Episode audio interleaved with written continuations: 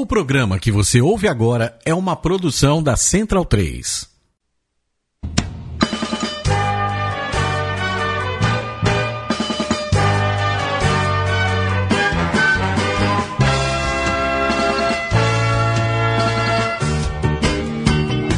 Mesoval número 9, boa tarde a todos vocês que nos acompanham aqui pela central3.com.br, 3 horas e 16 minutos, terça-feira, 22 de março de 2016, 22 de março, Dia Mundial da Água. E também temos um dado curioso que já vamos passar para vocês. Em 1906 acontecia a primeira partida entre Inglaterra e França na história do rugby internacional, com vitória da Inglaterra por 35 a 8. E vocês nos acompanham aqui pela Central 3. Estamos ao vivo no áudio também no vídeo pelo YouTube. Vocês podem nos acompanhar aqui desde os estúdios de São Paulo para o Brasil e para todo mundo. Vamos falar bastante coisa. Boa tarde, Vitor Ramalho. Boa tarde, Virgílio. Boa tarde, Leandro. Eu já vou dar boa tarde para o nosso, nosso convidado, porque acho que você já vai apresentar a grande presença que temos hoje aqui, né, Virgílio? Sem dúvida alguma. Boa tarde, Martin Scheffer, atleta, atleta tupi da seleção de 7, seleção de 15. Uma grande honra tê-lo aqui, né, Leandro? A gente hoje até cancelou um Skype que a gente tinha com o Papa. Né? Exatamente. O Papa, inclusive, está muito aborrecido falou que não vai divulgar o podcast. Não vai divulgar o podcast. Divulgar. Ele que abriu uma conta no Instagram semana passada, né? Exato. E eu, eu tava, tô ouvindo o podcast aqui do Mesoval. Temos aqui, portanto, o Martin Sheffer, que conseguiu uma pausa na agenda dele. E agora ele, esse fim de semana, não está convocado para Hong Kong e aproveitou que tem mais tempo e está aqui conosco. Boa tarde, chefe Martin. Obrigado por ter vindo aqui para falar um pouco temporada de clubes, temporada do Sevens, temporada do 15. Um... Que começo de ano, hein? Boa tarde, Virga. Boa tarde a todos. É, muito obrigado por terem me convidado para participar do programa. Estou muito feliz aí de estar aqui e vamos bater esse papo aí. De rugby, muito rugby aqui. Exatamente. São 21 dias, 21 dias que, que não conseguimos comprar a camisa da seleção brasileira. O motivo, o Martin está aqui, é pelo Martin que muitas crianças, Brasil afora, querem comprar a camisa da seleção brasileira de rugby e não conseguem. Até agora são 21 dias que não conseguimos adquirir nenhuma camisa da seleção brasileira. O Aldo Tamaguzuko colocou que no Mercado Livre tem uma da ABR, mas é da BR, eu quero a do Tupi. Oh, mas eu... tem da BR mesmo? Tem da BR mesmo, Mercado Livre tem vai ser daí, então, porque é histórica. E tem um site aí que vende coisa retrô que tem uma camisa da URB, da União de Rugby do Brasil, mas claro, é uma vintage, claro, não é, é da época, é daquela de 64, mas... Baseada na ilustre camisa de César Alves, que ainda tem branca, que a gente pôde expor lá no, lá no Sesc, né? Exatamente. Do, de 1964, quando o Brasil ganhou do, do Uruguai, né? Martin, e boa tarde, Leandro e a mim. Antes, tava até ah. esquecendo boa tarde, Leandro. Ah, mas eu, eu dei meu boa foi tarde, uma... né? A cascata do Papa foi meu boa tarde. Foi, foi sim. Foi a melhor boa tarde que eu já dei, inclusive. Ô, Leandro, e Ô. temos uma prenda aqui, né? Ganhamos uma bola, que eu fico até um pouco intimidado de manusear uma bola de rugby com tantos autógrafos na frente do, dos senhores, não, né? Como é que você eu, vai na frente do Martin, né? É. Porque eu e o Vitor, se a gente for passar a bola aqui, já arrebenta esse vidro eu, que tá aqui na frente. Eu, eu já aprendi, eu já tenho humildade, eu adoro jogar basquete. É. E eu tenho a humildade de saber que eu sou o pior jogador de basquete sempre que eu jogo, em quadra. Jogo porque tenho altura tal, e as pessoas me dão um pouquinho de boi. Mas é preciso ter humildade e dar a bola para quem sabe jogar. Portanto, é, na minha mão fica. É, portanto, nem na nossa mão fica, a gente passa a bola pro Martin. Por favor, porque compartilhamos do pensamento do Leandro aqui. Ô Martin, mostra aí pras câmeras a bola. Tem autograf... É, vai ficar aqui nos estúdios da Central 13 e ela tem os autógrafos dos Crusaders da campanha de 2012 do Super Rugby. Super Rugby que a gente vai falar nesse mês, nessa mesa oval de número 9. Martin, que começo de ano, hein? Foram janeiro com Vinha Del Mar e Punta. Vinha Del Mar e Punta não, Mar del Plata e Vinha Del Mar depois teve Campeonato das Américas, você jogou contra o Chile, depois contra os Estados Unidos, mas teve Canadá Sevens, teve vários torneios que, que começo de ano, esses três meses, né? Porque março já está no fim. Conta mais como é que foi tudo isso aí. É uma agenda bem cheia, né? Ainda bem. É ótimo para a gente conseguir se preparar para as Olimpíadas.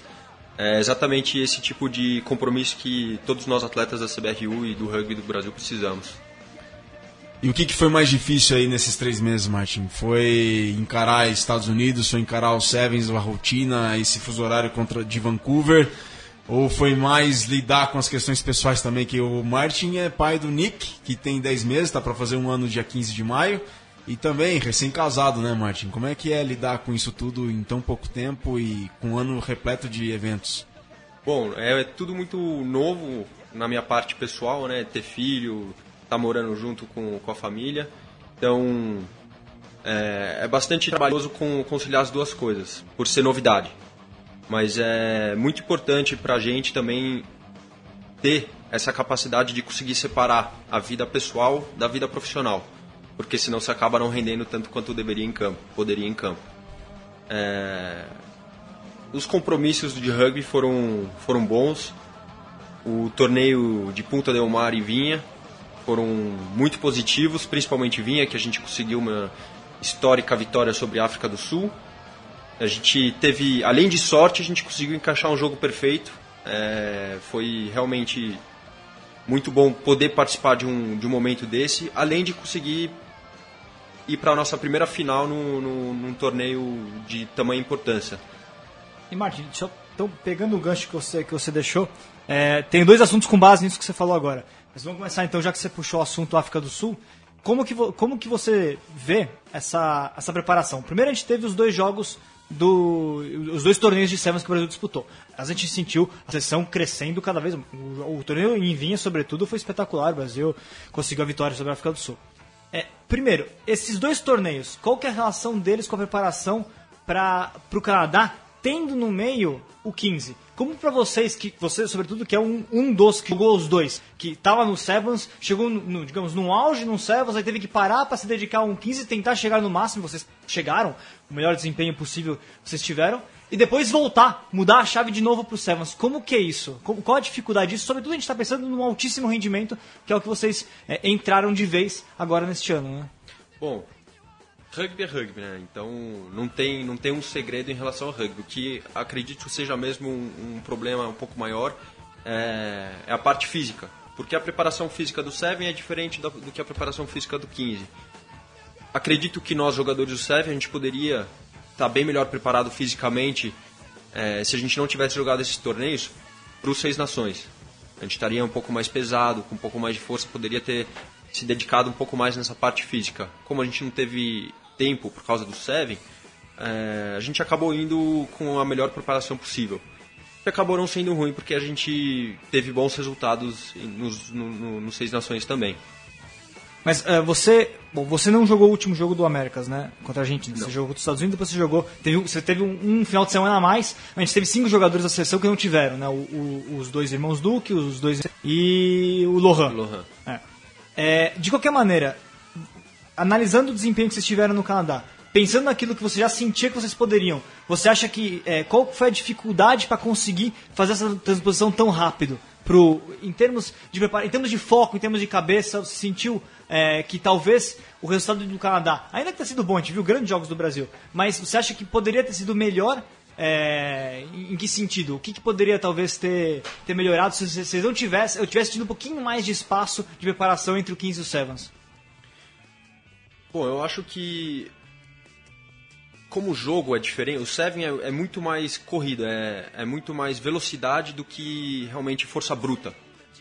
No 15, a gente ficou seis semanas direto, cinco semanas direto jogando é, os, Seis Nações, então é realmente um, um, você acaba entrando num jogo de contato, muito contato. No Seven acaba sendo um pouquinho diferente, é mais evitar o contato, é o nosso estilo de jogo, bater nas pontas e quando tiver a oportunidade, achar o espaço e conseguir é, passar, e, penetrar no meio. Uhum.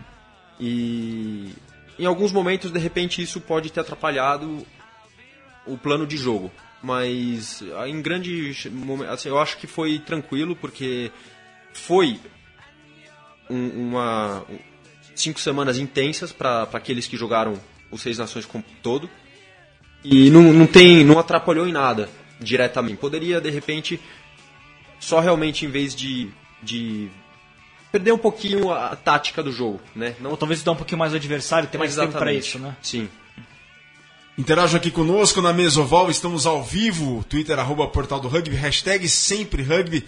Mandem suas perguntas aqui pra gente, só pra. A gente tá na audiência aqui, André Luiz Calçada, o João Freitas, Rafael Sanguinetti, o Léo Carniato, Pegar aqui o Douglas Petinho, o Pedro Anacleto, estão todos aqui ouvindo o Martin Scheffer na mesoval de número 9, que é Cultura de Rugby aqui pela Central 3.com.br. .com.br enquanto temos uma televisão ligada ao lado e está passando aqui Estados Unidos contra Cuba no amistoso que do beisebol que celebra a visita do Barack Obama à ilha de Cuba lá. Então ele e o Fidel, Fidel Castro, não, Raul Castro É. assistindo o jogo. Não dava pra fazer de rugby porque Cuba praticamente não tem rugby, né? É, não tem, mas é um esporte da revolução, né? É, mas considerado, não- é, o che, o Ernesto Guevara É, Serna é. jogava. Curioso, eu queria entender por que não pegou o rugby lá, porque é nulo, né? Não, não faz parte de nenhuma confederação. Não, não Federação faz. começou a se desenvolver, mas não tem nada. Mas o, o Igor Venturato falou, ele tem um amigo que teve em Cuba, morou um tempo em Cuba, fez medicina lá e, Ah, é? e jogou rugby lá. E no, no meio universitário cubano ele é, não Tá é pegando. claro. Tá pegando. Então é um esporte que ele, ele, disse pra mim que se tem muito respeito pelo rugby por ser um esporte, sobretudo, Do Tchê. do Tchê.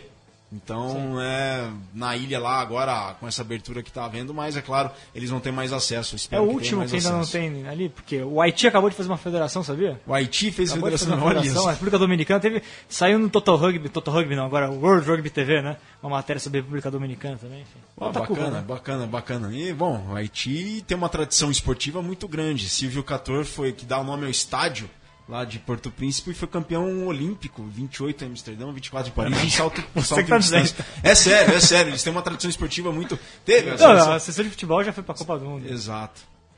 Mas vamos aqui aproveitar a presença do Martin. Martin, é, e agora, por exemplo, você não foi convocado, não está escalado relacionado para Hong Kong, certo?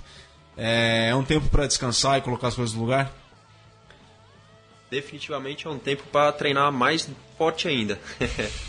Já que eu não tive a oportunidade de poder ir para esse torneio, é, eu vou aproveitar para estar tá zero bala no físico, treinar minha parte técnica, individual, né?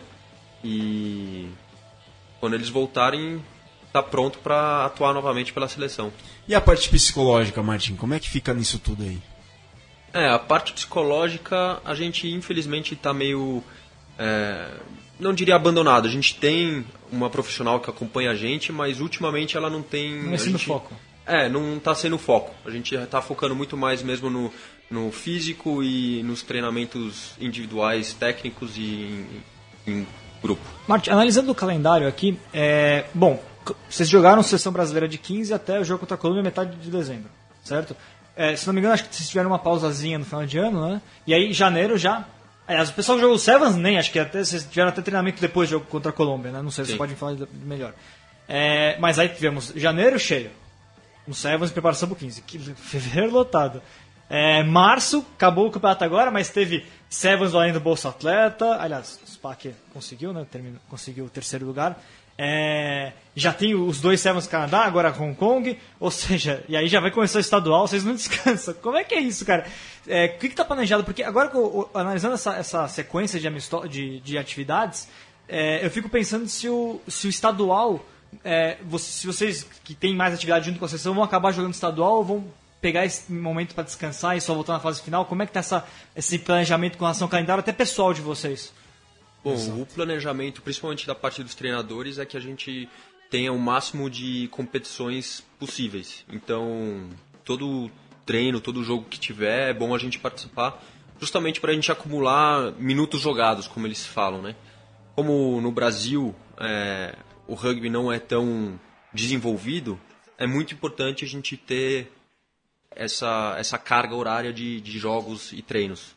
Então, descanso só Você vai jogar segunda. estadu- estadual, você tá aí. Tô, tô aí, firme e forte.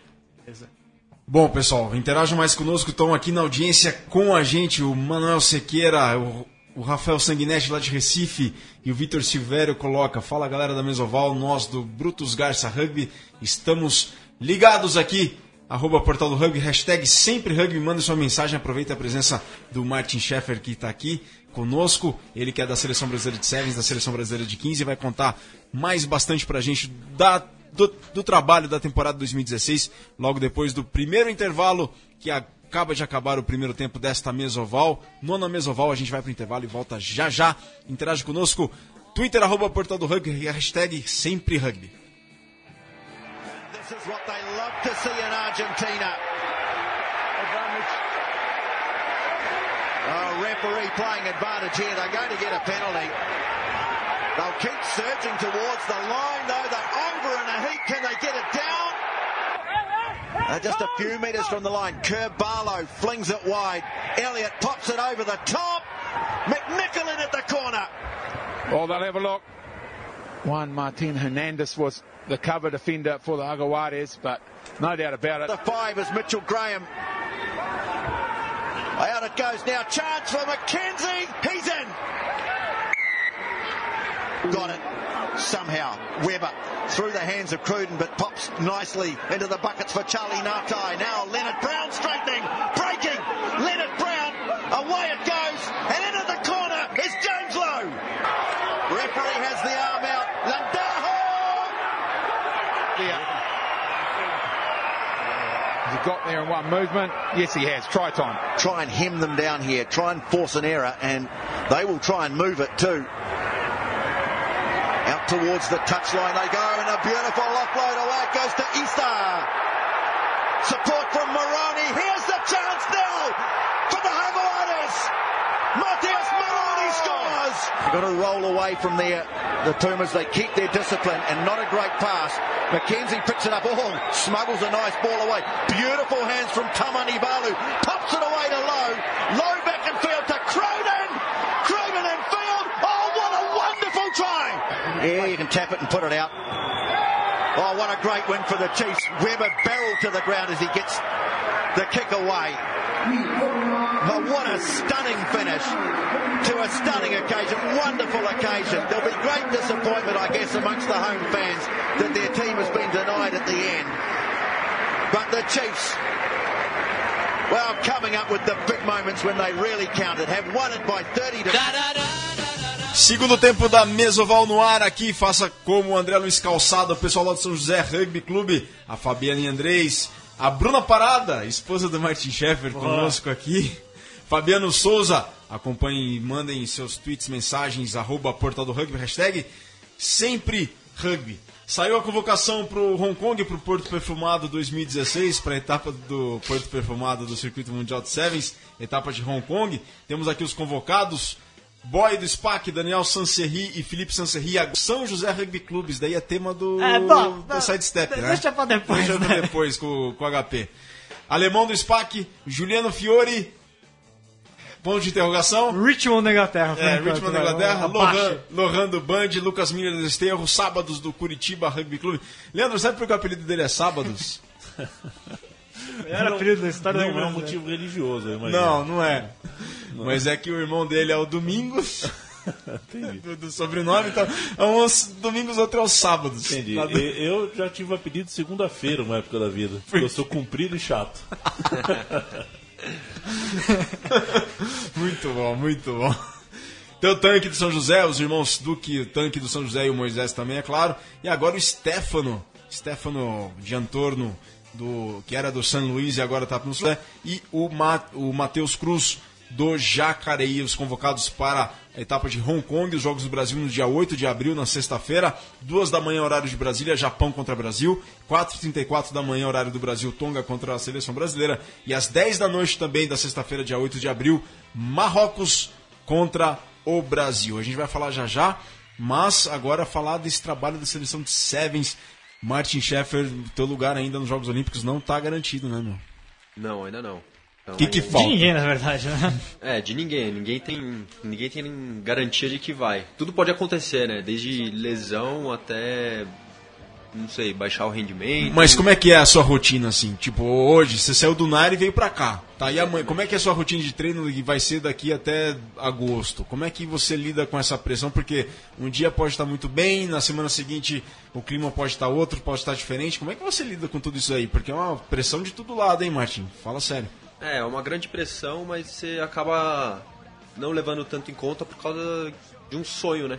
Que é participar das Olimpíadas. Então, tem pressão? Tem, mas não pode deixar influenciar.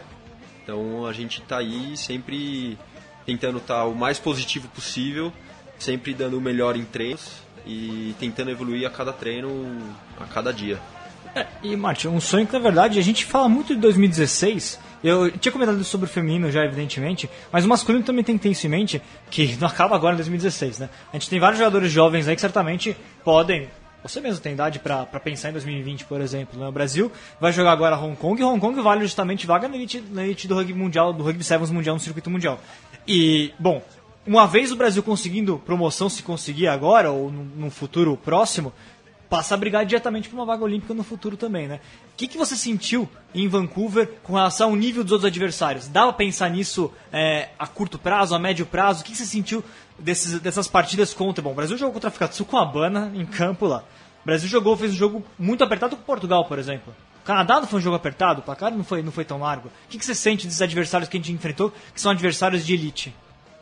Olha, o Brasil mostrou uma grande evolução num período muito curto. Mas infelizmente esse período curto não foi suficiente para a gente obter resultados significativos, como por exemplo participar do, do, do circuito todo.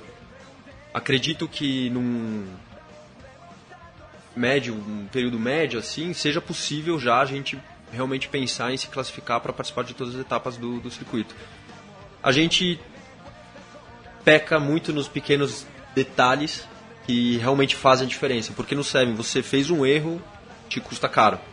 Então a gente ainda falta esse pequeno detalhe para a gente conseguir ser um time que realmente vai ser competitivo, muito competitivo, porque a gente já foi nesse torneio de Vancouver, a gente mostrou contra a África do Sul, então, contra o Canadá. Pois é, então. Aquele jogo contra a África do Sul, vocês ali em campo, um olhando pro outro, tava aquela sensação de, porra, dá para ganhar, dá para fazer alguma coisa primeiro tempo foi muito parelho, né? O que, que, que, vocês foram percebendo ao longo dessa, dessa experiência?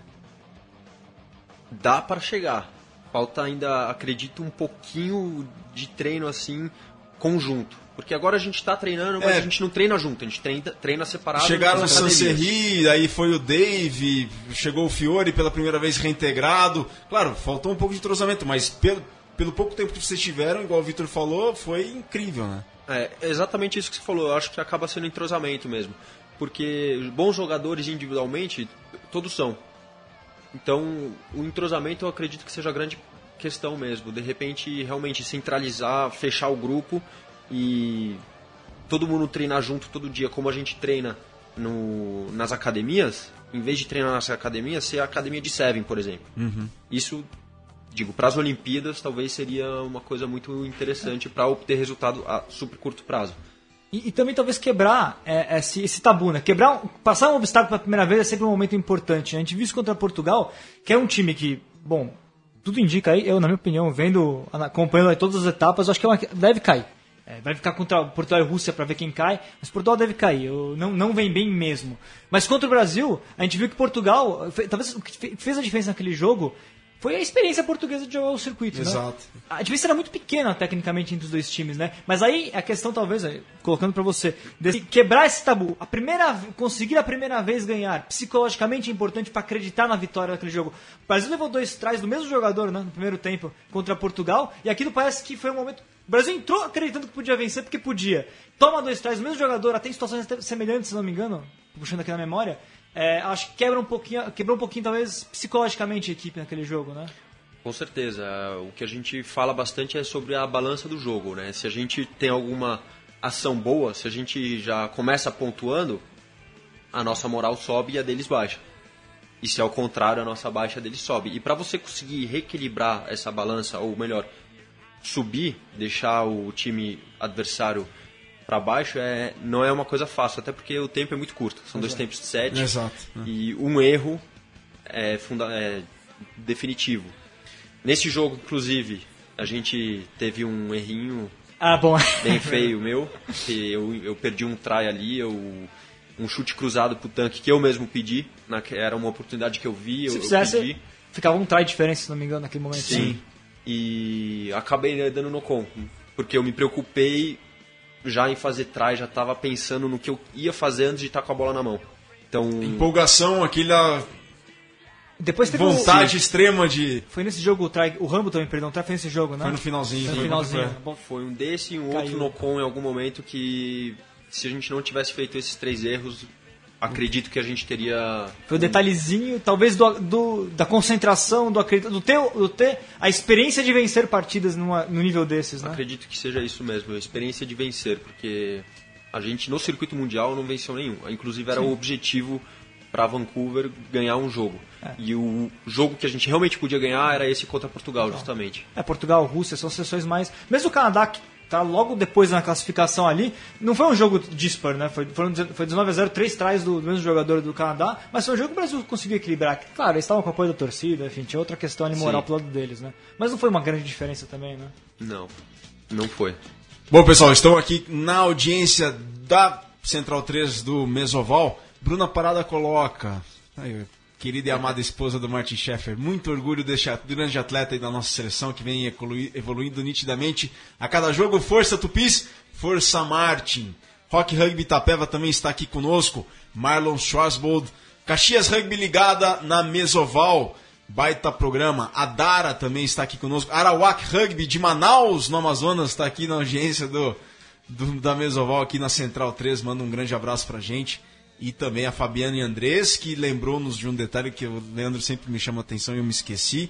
O áudio da- do intervalo foi o jogo Jaguares e Chiefs lá em Liniers, no campo do Velho Sarsfield, que foi a vitória dos Chiefs por 30 a 26, com os 10 melhores últimos minutos, os 10 últimos minutos melhores que eu já vi Aprender a, recentemente. aprender a ganhar, aprender a disputar um, um determinado torneio, a gente tá vendo com os Jaguares agora, né? Passaram muito perto de vitórias e de novo escapou por um detalhe. Talvez por experiência de jogar o Super Rugby, né? Exato. Contra os Chiefs foi isso. O time perdeu, levou, fez um try faltando, se não me engano, 10 minutos Foi. e levou a virada faltando 3.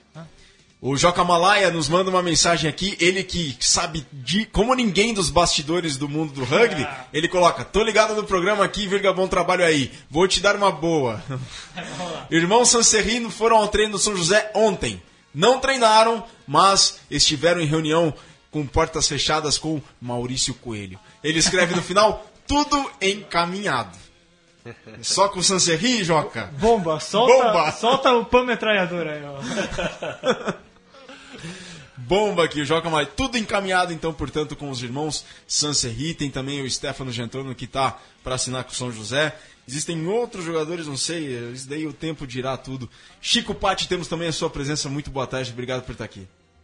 Boa tarde a todos. Mais uma vez aqui prestigiando o melhor programa da Central 3. Ah, obrigado, Chico. Ganhamos, ganhamos o chefe, então. Ganhamos, chefe. Chico, viu que agora a gente tem uma, uma prenda aqui pro, pro estúdio, né? Poxa vida, você tá brincando? É sério. É não pro tô estúdio? brincando, é sério. Pro estúdio aqui pra decorar e. Ah, sério, pô, obrigado. A gente Pô, tem até o Star e agora tem a do Super Rugby, né? Tem a Star do futebol e tem a- o tamanho oficial do, do Super Rugby com autógrafo dos Crusaders. Tem que tomar cuidado que 2012. tem uns vândalos que frequentam aqui, vão chutar, vão jogar isso no- na rua. Isso aqui precisa pôr um lugar bem alto pra ninguém pegar, viu? E bem visível também, pro pessoal poder acompanhar. Sim, sem né, dúvida. que- Visível, mas intocável. É, visível, mas intocável, exato. Que honra, hein, Chico, receber o Martin Pô, Schaeffer aqui hoje. Muita honra. Espero, perguntei pra ele agora há pouco se eu vou vê-lo lá na, na Olimpíada. Aí espero ele trazer uma medalhinha pra gente. Quem sabe, hein? Uma medalha. Martin, em quem, falando em medalha, falando de Jogos Olímpicos, quem que nos Sevens, assim, no 15, é a tua referência no rugby brasileiro e no rugby mundial? Curiosidade, assim, quem que você se espelha no rugby internacional, no Sevens, no 15 e no rugby brasileiro? Quem que, de ídolo nacional do rugby, quem que você tem como referência? Bom, no rugby nacional, é, quem eu tenho de referência não seria exatamente uma pessoa. Acredito que tem, tem algumas pessoas que que formam. Pegando algumas coisas positivas de cada pessoa assim, eu consigo levar em consideração, por exemplo, o Tanque, que é um cara gênio no rugby, joga é, demais. joga demais. Você olha pra ele, você não dá nada e ele faz coisas esplêndidas Ele tá ouvindo, hein? E a garra do alemãozinho, cara. O alemão, independente de ser meu amigo pessoal, eu realmente acho que ele é um cara que tá ali batalhando sempre, é um cara que realmente dá 110% em Ele cada não, tem, treino. ele não tem altos e baixos, né? Não, ele tá sempre no máximo, ele tá sempre a milhão. Fez uma ótima temporada alemão no Sevens este ano, inclusive. Fez, né? fez. Sim. Ele que estava afastado há um bom tempo, né? Tá voltando agora. É. Da seleção. É, teve da algum- sim, sim, teve, teve algumas lesões e algumas decisões de treinador aí. E agora ele tá voltando e voltou com tudo, realmente. E no rugby internacional, assim, Martin? No rugby internacional também poderia dizer a mesma coisa, que tem não tem uma pessoa assim que que eu me espelhe. Eu sei que tem muitos, tem- são muitos atletas que são muito bons. A gente tem que se espelhar em, em todos eles, né? É, Conta pra gente, você tacleou o Abana? Não, Quando o Abana teve- não ficou teve com medo de mim, eu entrei em campo e ele saiu. Ah, tá aí, ó. Mas você não tem o Brasil. Não, não, não, não, não teve mesmo, né? O Cade Cooper voltou agora, o Brasil ainda não jogou com a Austrália. Não, ainda não. Não, perfeito. Pessoal, se vocês gostaram do intervalo da, entre o primeiro tempo e o segundo tempo da Mesoval, vocês têm que ouvir agora o intervalo deste próximo, o áudio deste próximo intervalo entre o segundo e o terceiro tempo da Mesoval. A gente vai para um rápido intervalo. É um ódio. Um, um ódio, não. É uma Ódio não. homenagem, não. É um- uma ode ao rugby de língua portuguesa. Eu, quero, eu espero muito que vocês gostem, porque eu particularmente gostei bastante. Eu chorei quando ouvi, quando achei esse áudio de madrugada e espero que vocês curtam bastante também, porque tá bem bacana, vocês vão saber do que a gente tá falando aqui. Já já a gente volta pro terceiro tempo da Mesoval. para Portugal, agora para António Aguilar. Tenta ele furar muito bem, Aguilar fura. Lança o pé. A bola cai ali, pode ser que Portugal recupere a bola, mas vê se aí sai o português. A bola está ali do nosso lado. O árbitro está a dar a vantagem. Quando um estádio explode, nos meus ouvidos, eu gostava também que tivesse ouvido, porque de facto o estádio explodiu. Veja-se a repetição. António Aguilar capta bem, tenta furar, fura muito bem a defensiva neozelandesa, lança o pé. António Aguilar, que é dos jogadores mais criativos que nós temos e dos melhores finalizadores, faz aqui o erro de Rocococo. Pedro Carvalho e Eduardo Cardoso Pinto caem em cima da bola. Formação ordenada para Portugal em cima da Nova Zelândia. Vamos ver se agora Portugal consegue então o tão mítico ensaio. José Pinto agarra pelo fechado, tenta furar. A bola mantém-se na posse de Portugal a um metro da linha. Agora é João Correia. Agora Vasco Uva que tenta novamente ali o jogo em penetração. O árbitro já está a dar a vantagem para Portugal. Agora é João Correia. Novamente. Agora é Vasco Uva.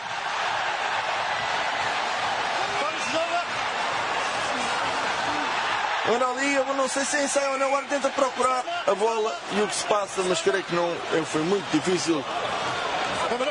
Portanto, o árbitro a pedir o vídeo ao árbitro. Mas quase, quase Portugal a marcar o ensaio, portanto, Portugal a voltar da segunda parte com uma grande intenção, mas vamos só ouvir o que é que o árbitro quer saber. O árbitro está a perguntar se há alguma razão para a qual não posso dar um ensaio a Portugal. Foi isto que ele perguntou ao quarto árbitro, portanto vamos ver.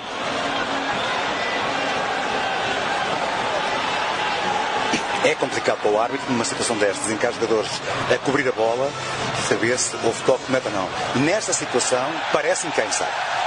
Pela, pela, pela imagem do. pela imagem televisiva.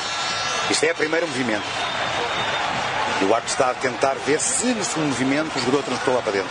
É isso que ele não consegue ver exatamente e, e, e se há situações em que nós temos verificado em que o árbitro pede repetições e pedem verificações escusadamente, esta é uma que de facto pode causar dúvida.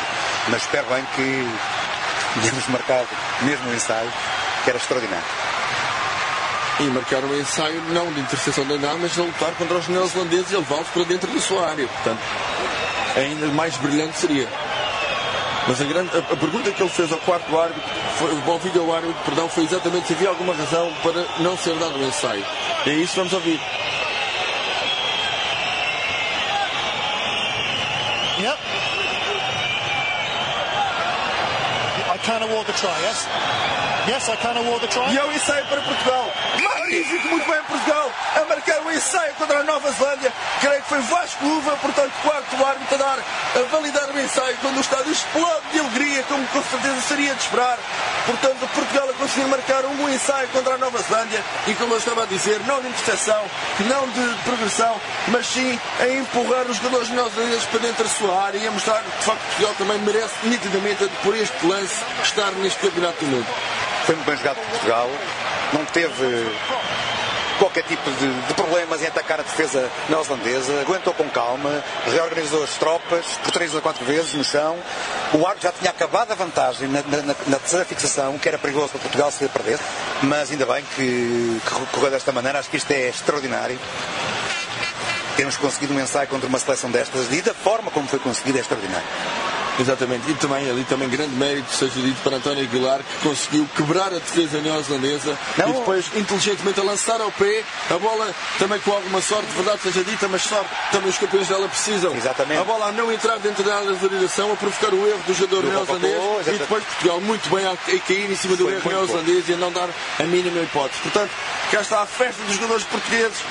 52-10 quando se ouve, ouçam bem o que se passa no estado.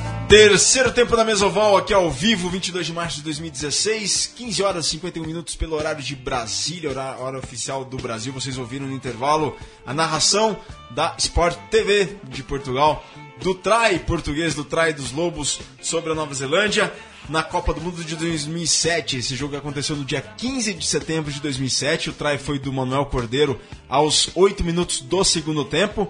Esse jogo aconteceu dia 15 de setembro de 2007 em Guerlain-Lyon, no estádio de Guerlain-Lyon, na França, e o árbitro foi o senhor Chris White. Essa narração que é histórica. Nesse jogo, a Nova Zelândia venceu Portugal por 108 a 13, mas Portugal mandou bem e fez esse traizaço. Acho que foram as oito fases ali.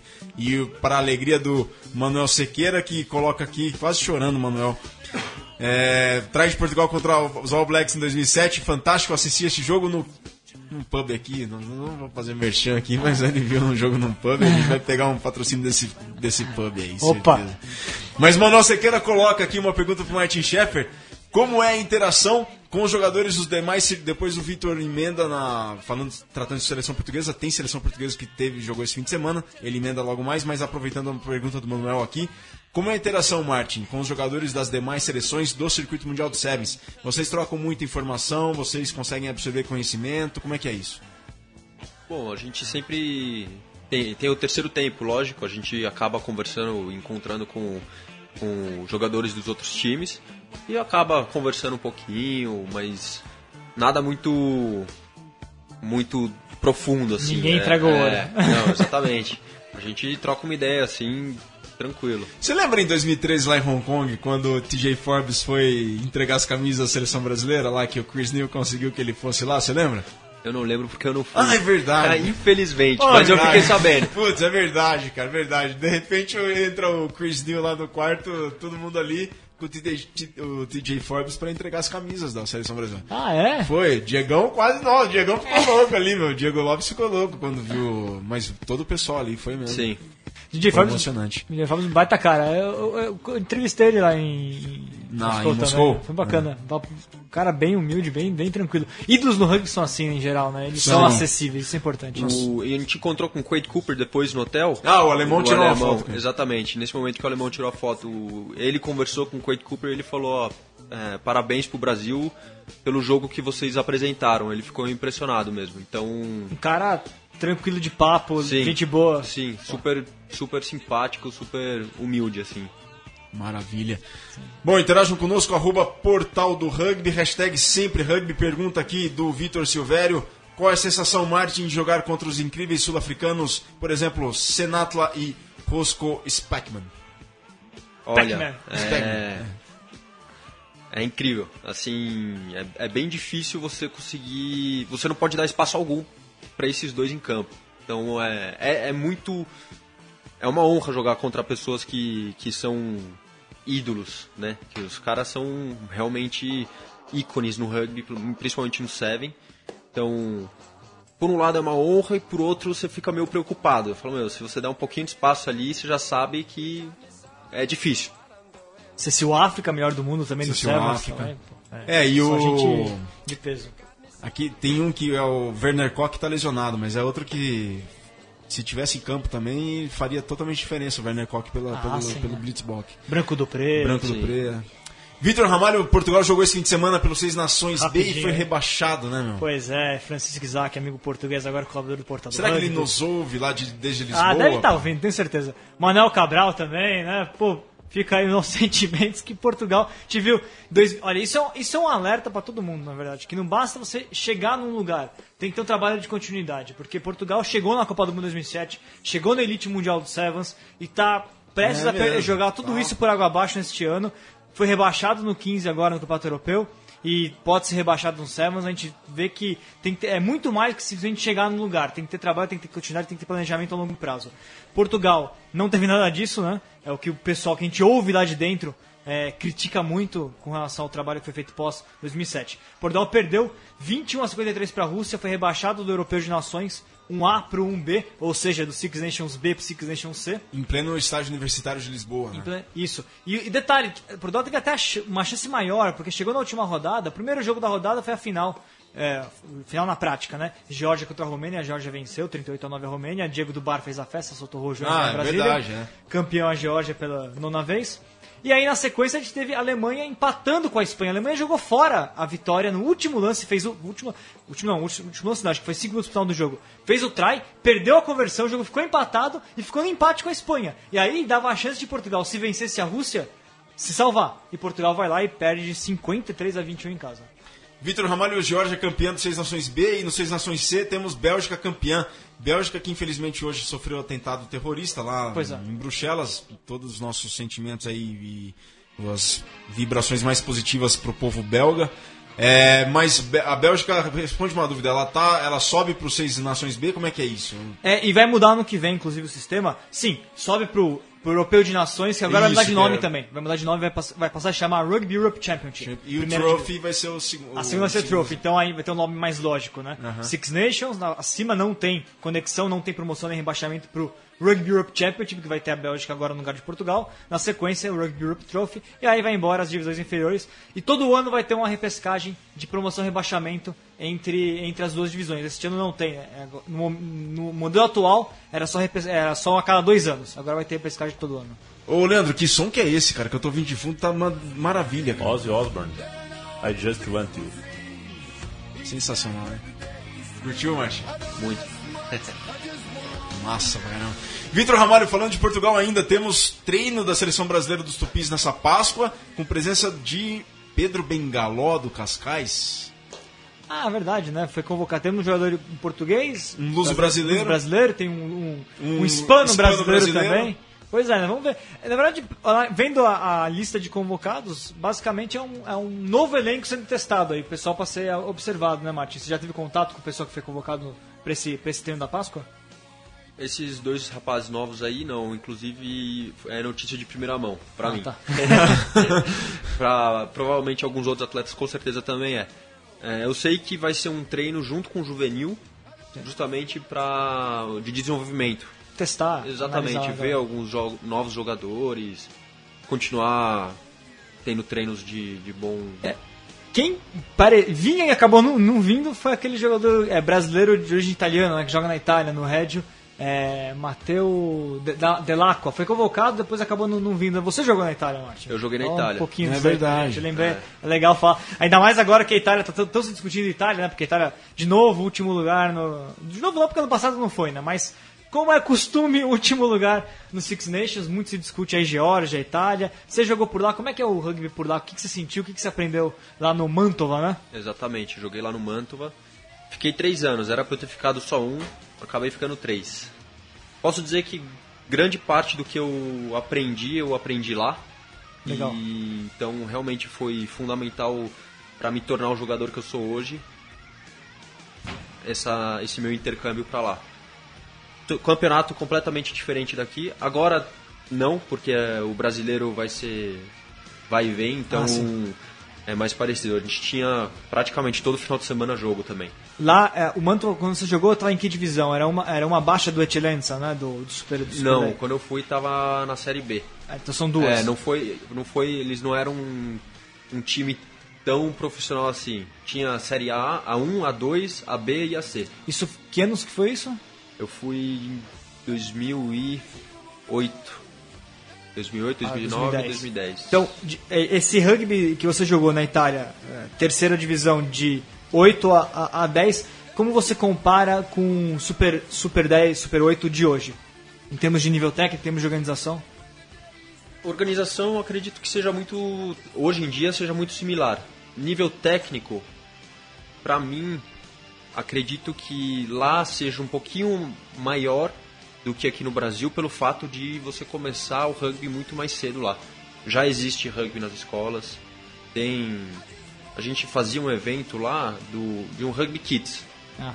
E juntava, meu, tinha 400 crianças jogando rugby no final de semana. Uma cidade pequena, né? É, era uma cidade pequena. Não era só da cidade, era um evento que, que convidava vários clubes, outros lugares e vinha muita gente pra lá pra fazer passar o final de semana jogando rugby. Então, e criançada de 5, 6 anos até até 11.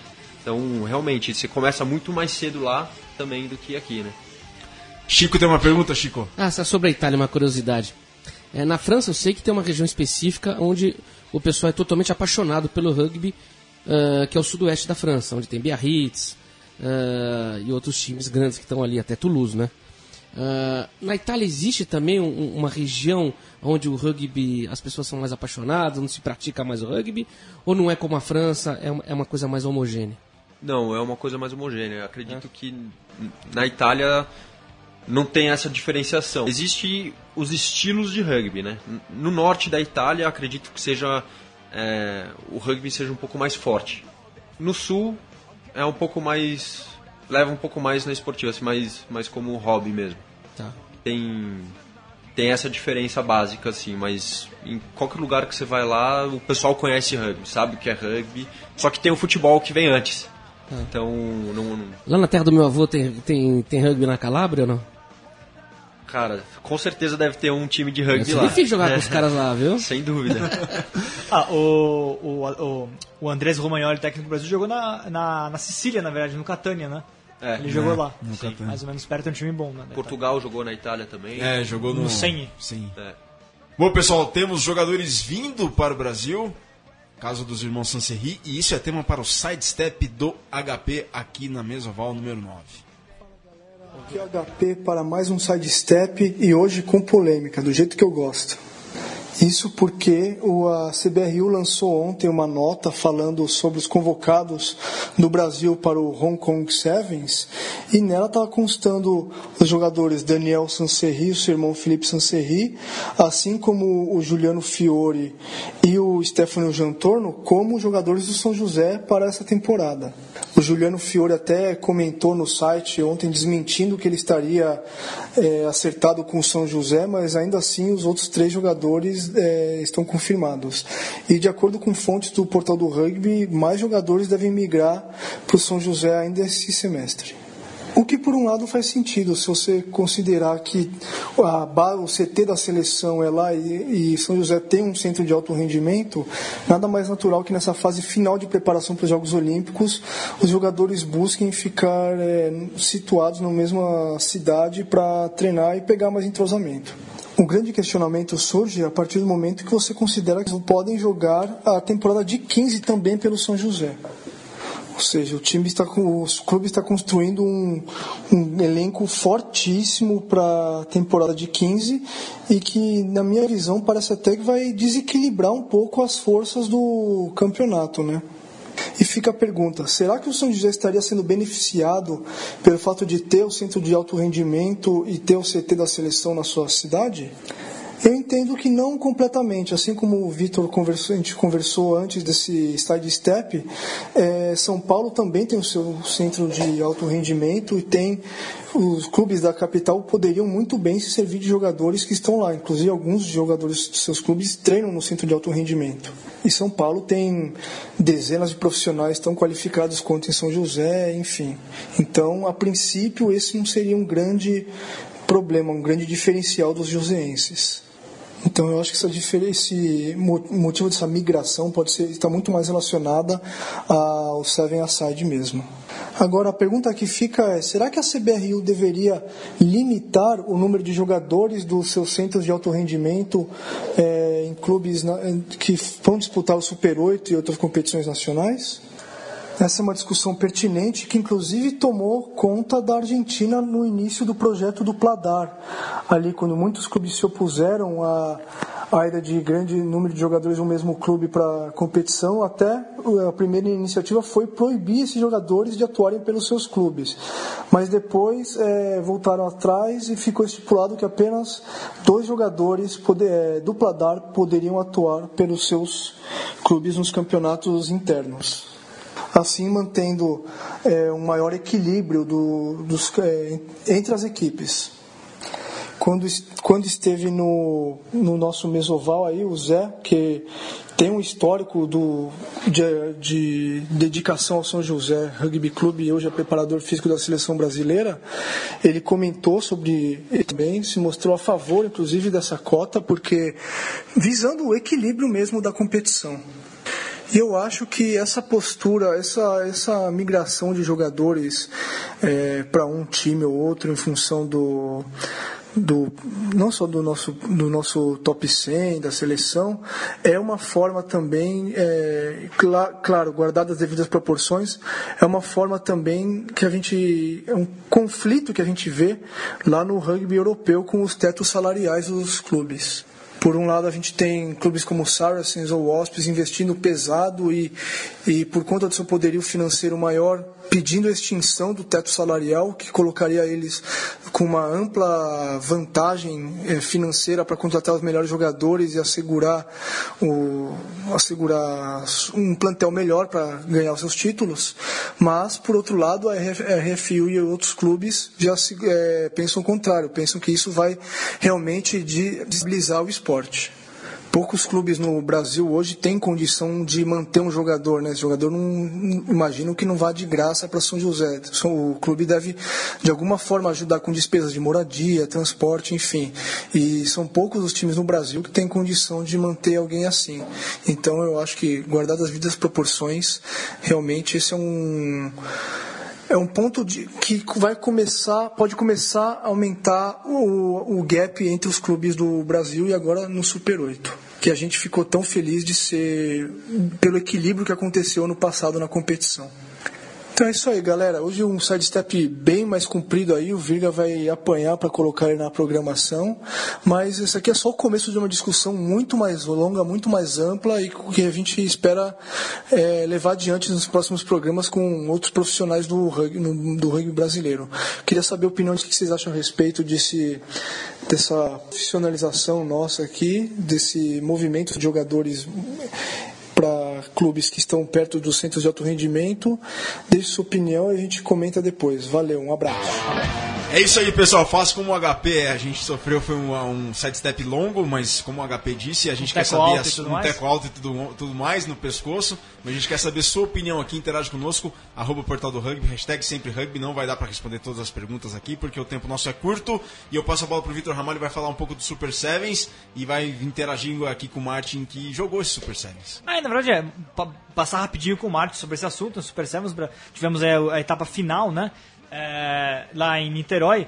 Martin, bom, SPAC conseguiu a classificação, foi em terceiro lugar, conseguiu a Bolsa Atleta, São José campeão, São José, aliás, jogando muita bola, teve uma, um, um, título bem consistente nesse, nesse torneio, voltando, voltando a ser campeão. Desterro foi a, a decepção junto com o Band ali, né? Pararam, não conseguiram ir para as quartas de final. Uberlândia, a grande sensação, conseguiu vitória sobre o Band. Que, você que viveu diretamente esse torneio, que, que primeiro analisando a, o, o, seu clube e depois o que você sentiu do torneio como um todo. Bom, o meu clube, infelizmente, a gente teve os dois jogos que a gente jogou contra São José, a gente perdeu. No primeiro dia a gente perdeu de pouco e no segundo dia, na semifinal, a gente perdeu realmente um, um placar um pouquinho mais, mais elástico. A gente não conseguiu encaixar nosso jogo. É são José também, aquela história da balança, saiu, começou pontuando, então a gente ficou um pouco assim e a gente acabou não conseguindo encaixar o jogo e, e eles levaram. Parabéns para São José que foi campeão, é, muito merecido. Tem, é, é, um time consistente mesmo. E... e nível técnico do torneio em geral, o que você sentiu do, das, das equipes, das outras equipes que vocês enfrentaram? Nível técnico muito bom, cara. Tá, tá melhorando bastante, assim, no Brasil todo, realmente. É, tivemos jogos difíceis, não, não, não foi nada fácil. É, então, não foi nenhum jogo que a gente entrou e falou, não, vamos, vamos tranquilo que é, vamos ganhar. Não. A gente jogou todos os jogos realmente focando, colocando objetivo para cada jogo para a gente conseguir chegar da melhor o, maneira possível. O fato, a gente até conversava em off, o fato de ser desse ano ser pré é, o Sevens estar na, no começo da temporada e não no final da temporada de clubes, né? Não de seleção, de clubes. Isso interferiu alguma. Você vê isso de, de que maneira? Né? Tanto pensando em seleção quanto pensando no próprio clube. É, para a seleção é bom que a gente teve um descanso, né? Se tivesse feito essas etapas em, em dezembro, ia ficar cansativo para nós.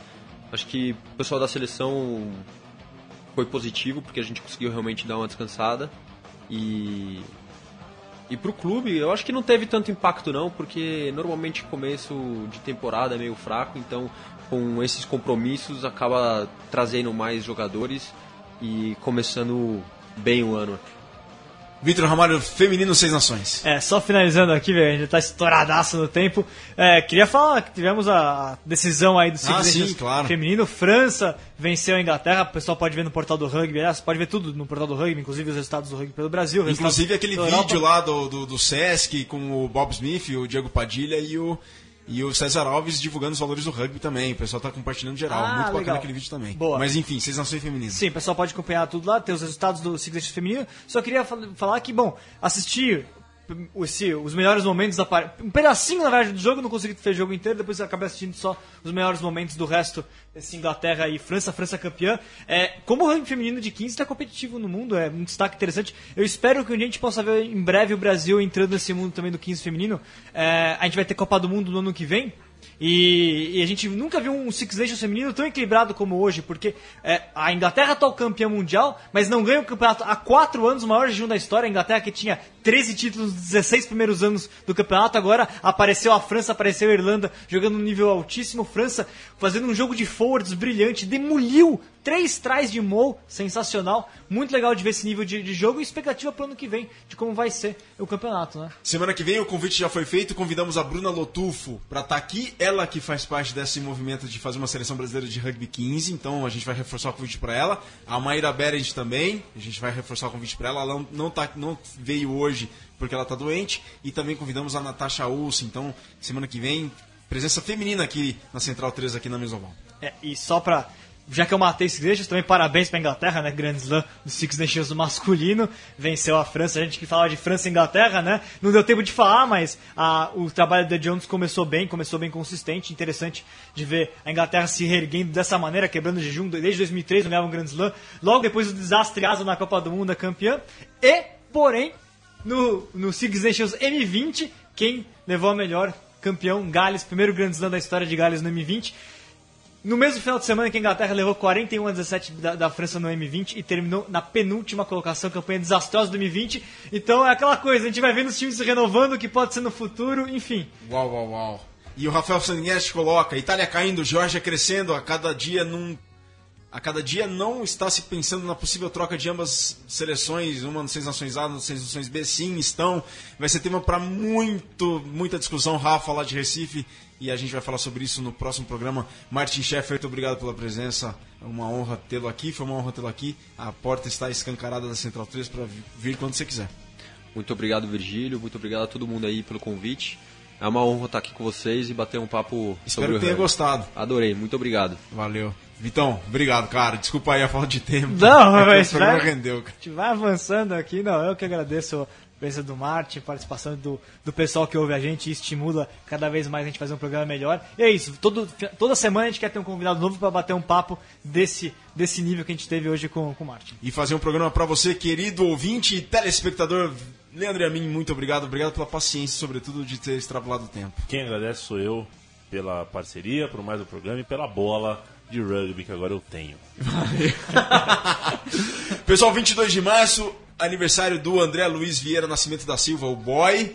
Parabéns, boy, da seleção brasileira, convocada para Hong Kong, que vai agora entre 10 8 e 10 de abril. Um abraço também pro pessoal do Alligators, lá de Sete Lagoas, Minas Gerais. E a última pergunta aqui para uma resposta, a Fabiane lá do Serra, de Caxias do Sul, coloca. E o limite de estrangeiros por súmula segue o mesmo. Fabiane, no caso dos irmãos Sancerri, eles têm a cidadania brasileira, por isso não haverá esse problema. Pessoal, a gente fica por aqui, Mesoval número 9. Próxima semana, o décimo, a décima Mesoval, aqui sempre pela central3.com.br, na hora, na hora do rugby, 15 15 Agora, para finalizar de fato, Vitor, troca essa camisa, porque o pessoal já tá reparando só vem com ela em toda a Olha, Mesoval. fala pro HP aumentar meu salário no portal do rugby, porque eu tenho, tá faltando pra renovar o guarda-roupa aí, tá? Valeu, pessoal, uma boa tarde, até semana que vem.